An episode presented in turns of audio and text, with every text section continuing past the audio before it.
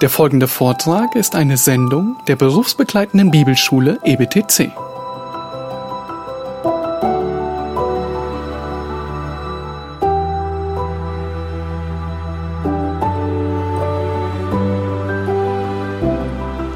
wollen fortfahren.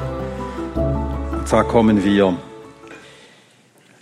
jetzt zum Kapitel 3. Ja, wir lesen miteinander das äh, ganze Kapitel. Hiob Kapitel 3, ich lese wieder nach meiner eigenen Übersetzung. Also die findet ihr, ich wurde gefragt, ob es die gäbe, diese äh, Übersetzung äh, als Einzeltext heraus. Nein, aber ihr findet sie im, in der Auslegung zum Buch Hiob, die ich geschrieben habe.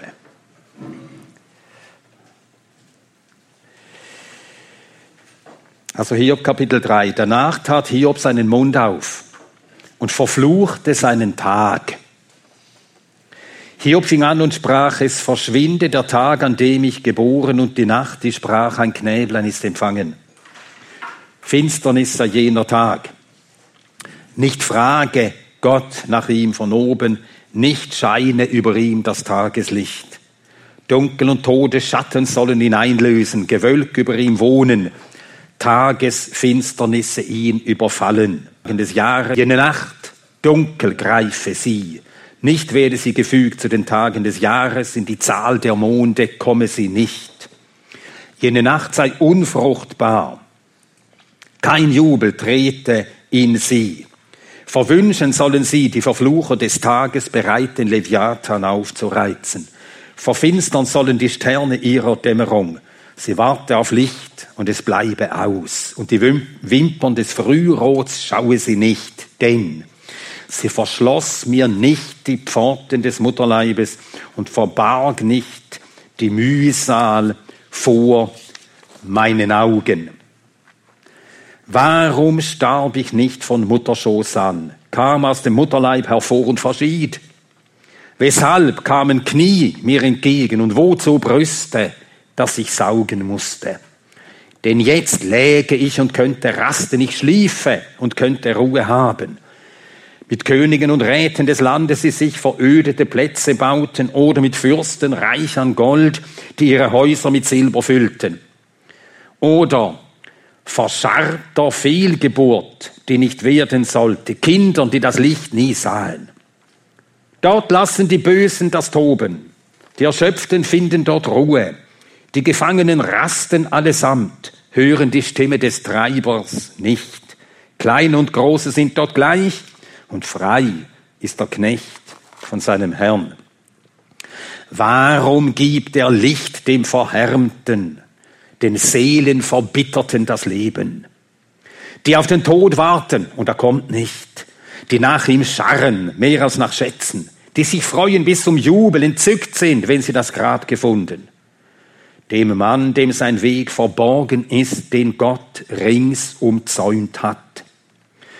Denn vor meinem Brot kommt mein Ächzen, wie Wasser ergießt sich mein Brüllen. Denn ich fürchte eine Furcht und sie kommt über mich und wovor mir graut, das trifft mich. Hatte ich nicht Frieden, nicht Ruhe, nicht Rast? Da kam ein Toben. Ja, wir sehen hier ist äh, Hiob ganz in Dunkel gehüllt.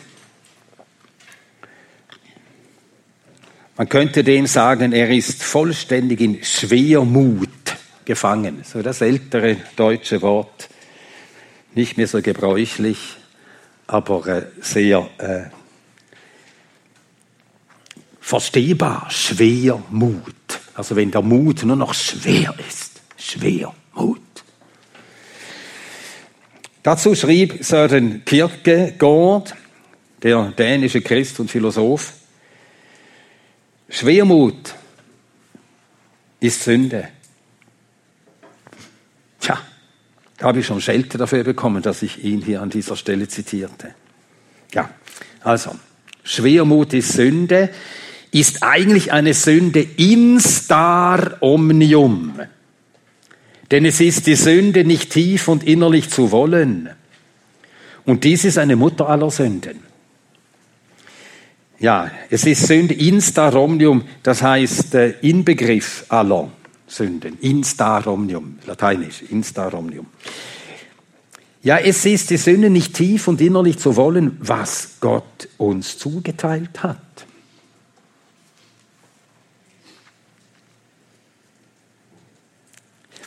Und dann ein Zitat von Matthew Henry aus seinem Bibelwerk.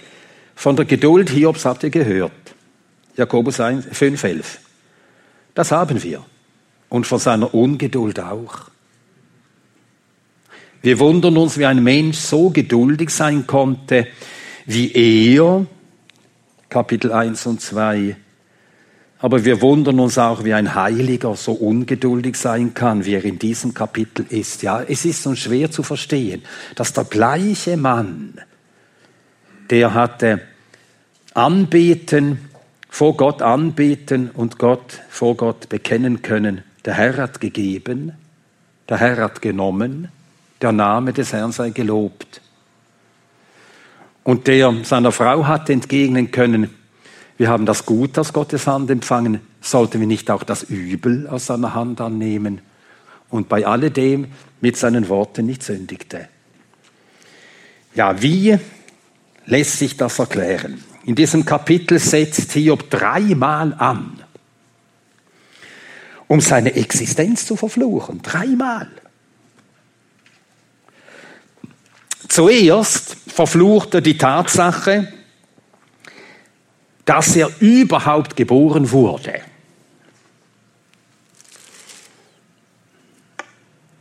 In den Worten von den Versen drei bis zehn. Der Tag, wäre der noch nie gewesen. Und er drückt sich aus, so dass er, dieser Tag, der soll ausgelöscht werden aus dem Kalender. Nicht mehr unter die Tage gezählt werden. Das ist natürlich ein ohnmächtiges Wünschen. Und darum auch ein ohnmächtiges Aufbegehren gegen die Wirklichkeit. Gott hat ihm mit der Geburt sein Leben gegeben. Das ist von Gott verfügt. Aber jetzt bäumt er sich dagegen auf dass er geboren werden musste.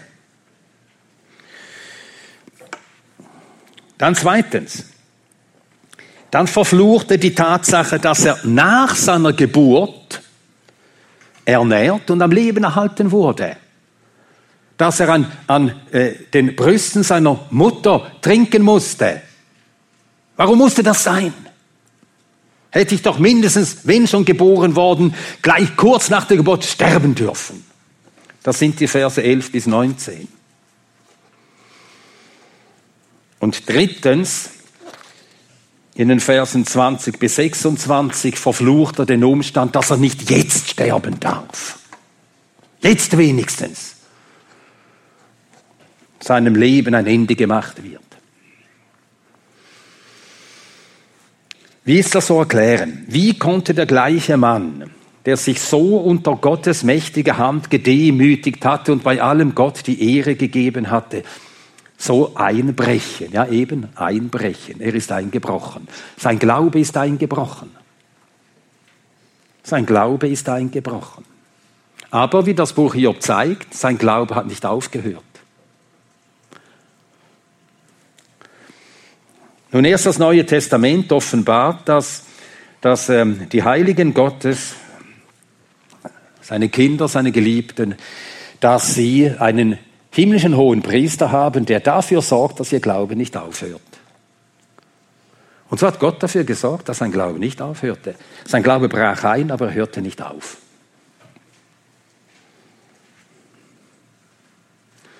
Das ist das, was äh, der Herr an Petrus demonstrierte.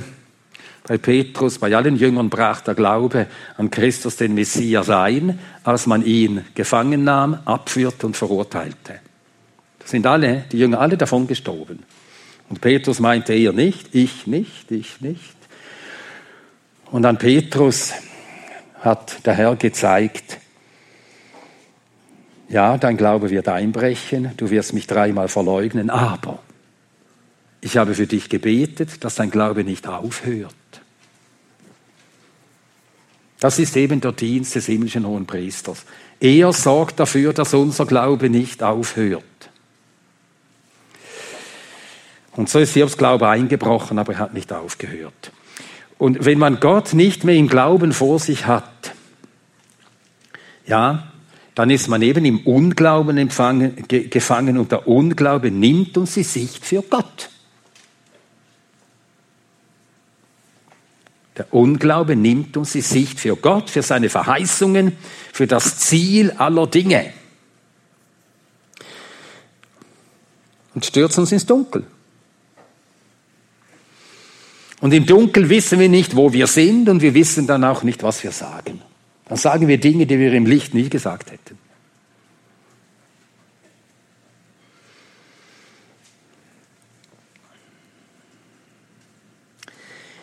Ja, er verwünscht den Tag seiner Geburt und sieben oder acht Tage davor, da hat er anbetend bezeugt, dass er nackt in die Welt gekommen war.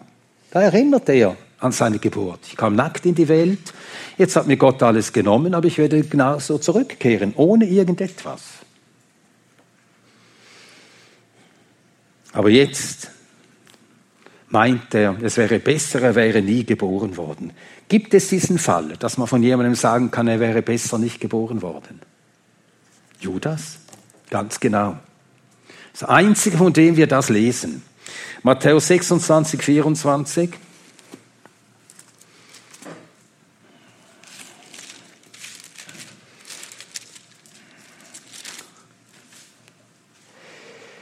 Matthäus 26, Vers 24. Der Sohn des Menschen geht zwar dahin, wie über ihn geschrieben steht, wehe aber jene Menschen, durch den der Sohn des Menschen überliefert wird. Es wäre besser für jenen Menschen, wenn er nicht geboren wäre. Und wir können daraus das allgemeine Prinzip folgern, dann ist es für einen Menschen besser, wäre nicht geboren worden, wenn er am Ende, wenn es am Ende darin verharrt, dass er den Menschensohn verworfen hat. Im Unglauben gelebt und im Unglauben gestorben zu sein, dann besser nicht geboren worden zu sein. Für den Fall ist es wahr, sonst nicht. In den Versen 11 bis 19 begründet Hiob, warum der Tod besser wäre als sein gegenwärtiger Zustand. Er sagt, der Tod sei ein Befreier. Hiob 3, Vers 19.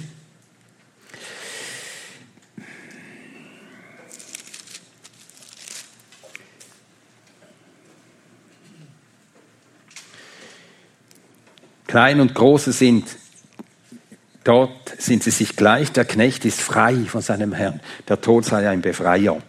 Er meint, der Tod bringe Ruhe. Vers 13, ich würde liegen und rasten.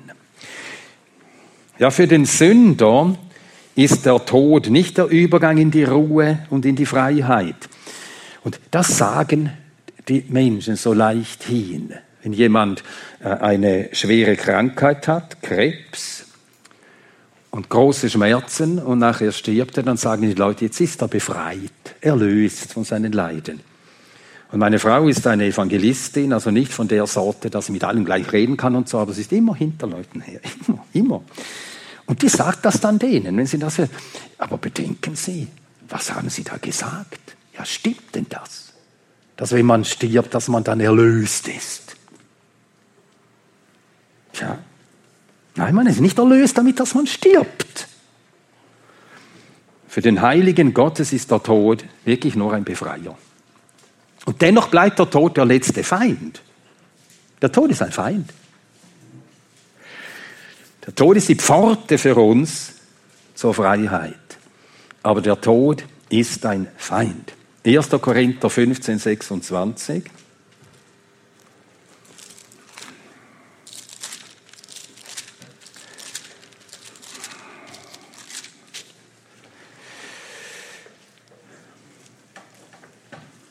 Hier sagt Paulus 1. Korinther 15, wir lesen die Verse 25 bis 26.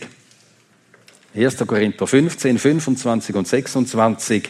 Denn er muss herrschen, bis er alle Feinde unter seine Füße gelegt hat. Als letzter Feind wird der Tod weggetan. Als letzter Feind. Er ist noch ein Feind.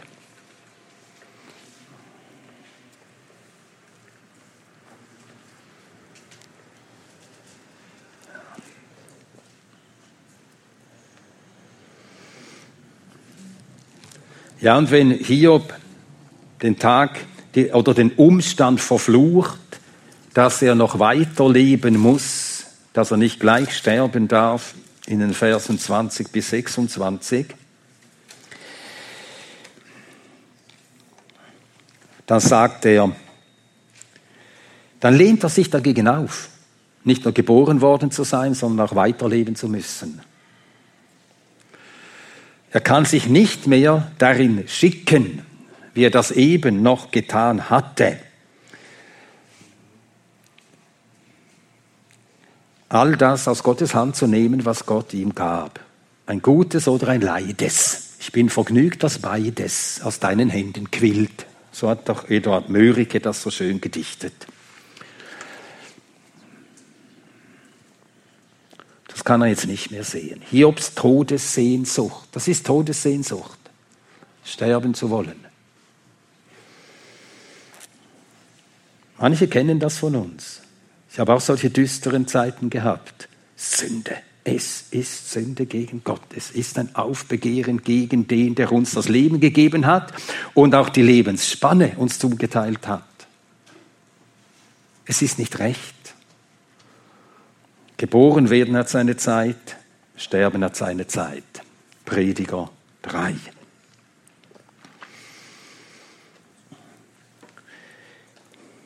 Nun, Hiob war sieben Tage da gesessen, hatte geschwiegen und es muss wohl so gewesen sein, dass er, nachdem diese Schläge in kurzer Folge ihn getroffen hatten, da konnte er sich als diese Schläge ihn trafen, konnte er sich vor Gott demütigen und das aus Gottes Hand annehmen.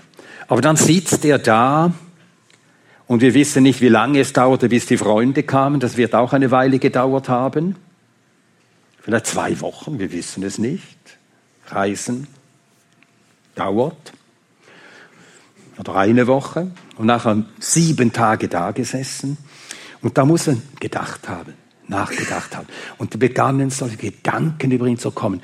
Warum musste das geschehen? Warum durfte das geschehen? Habe ich denn etwas falsch gemacht? Und so kamen diese Gedanken und die haben ihn dann äh, immer mehr düstere Gedanken in den Griff bekommen. Und wir kennen das wahrscheinlich. Ich habe das mehrere Male erlebt in meinem Leben, da kommt irgendetwas, ein ziemlich heftiger Schlag, also in der Gemeinde, plötzlich irgendeine Anfeindung. Und im Moment, wo es kommt, ist man ganz gelassen, ganz ruhig und am Nachmittag auch noch. Und am Abend, man legt sich dann ins Bett und dann beginnen Gedanken zu kommen.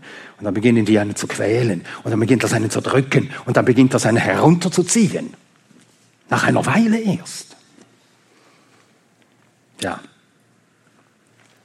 Und so wird es wohl bei Hiob auch gewesen sein.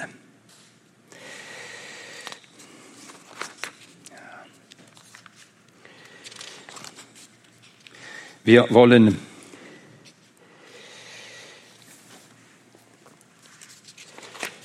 noch auf dieses Warum achten, dieses in diesem Kapitel dreimal verwendete Wort Warum. Vers 11, warum starb ich nicht von Mutterschoß an?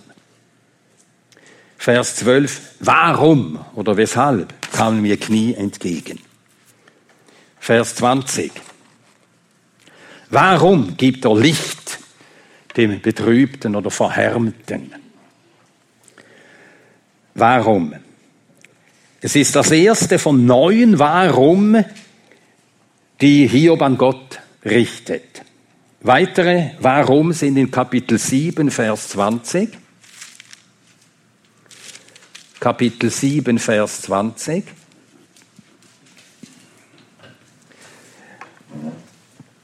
Da steht, habe ich gesündigt Was tat ich dir an, du Beobachter der Menschen? Warum hast du mich dir zum Angriffspunkt gesetzt, dass ich mir selbst zur Last geworden bin? Vers 21. Und warum vergibst du nicht meine Übertretung und lässt nicht vorübergehen meine Ungerechtigkeit? Dann Kapitel 10, Vers 18. Kapitel 10, Vers 18. Warum hast du mich doch aus dem Mutterleib hervorgehen lassen? Also das quält ihn noch immer, die gleiche Sache. Ich hätte verscheiden und kein Auge hätte mich sehen sollen, als ob ich nicht gewesen wäre, so hätte ich sein sollen, vom Mutterschoß zu Grab getragen. Dann Kapitel 21, Vers 7. Kapitel 21, Vers 7. Wir lesen Verse 6 und 7. Ja, wenn ich daran denke, so bin ich bestürzt und Schauder erfasst mein Fleisch. Warum leben die Gottlosen, wer den Alten nehmen sogar zu an Macht? Warum? Und Kapitel 24, Vers 1. Kapitel 24, Vers 1. Warum sind nicht Zeiten aufgespart vom Allmächtigen? Und warum sehen die, die ihn kennen, seine Tage nicht? Ja. Also warum greift Gott nicht ein und handelt und schafft Recht? Das meint er. Warum? Neunmal warum. Und Gott wird auf kein einziges dieser Warum antworten. Das wird Elihu ihm auch erklären. Hiob Kapitel 33.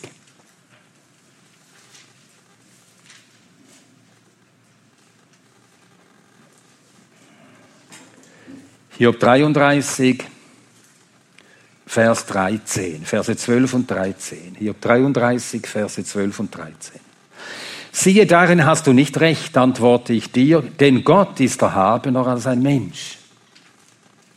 Er ist immer über uns.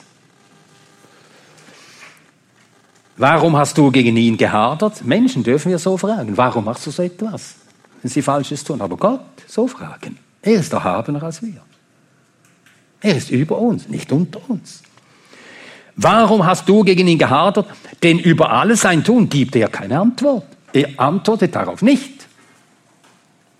Er erklärt kein einziges dieser, kein einziges dieser Warum, nicht ein einziges.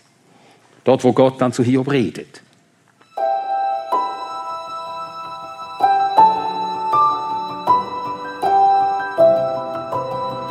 Diese Sendung war von der berufsbegleitenden Bibelschule EBTC. Unser Ziel ist, Jünger fürs Leben zuzurüsten, um der Gemeinde Christi zu dienen. Weitere Beiträge, Bücher und Informationen findest du auf ebtc.org.